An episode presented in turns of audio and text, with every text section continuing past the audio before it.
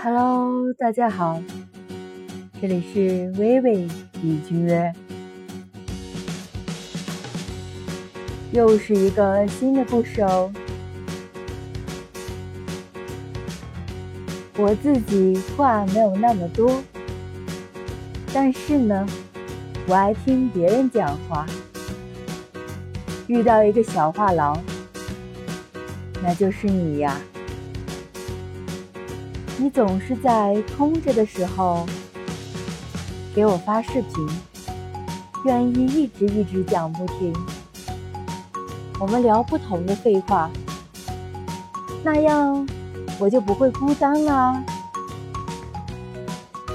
真是哀惨了你这个特质，又是爱你的一天。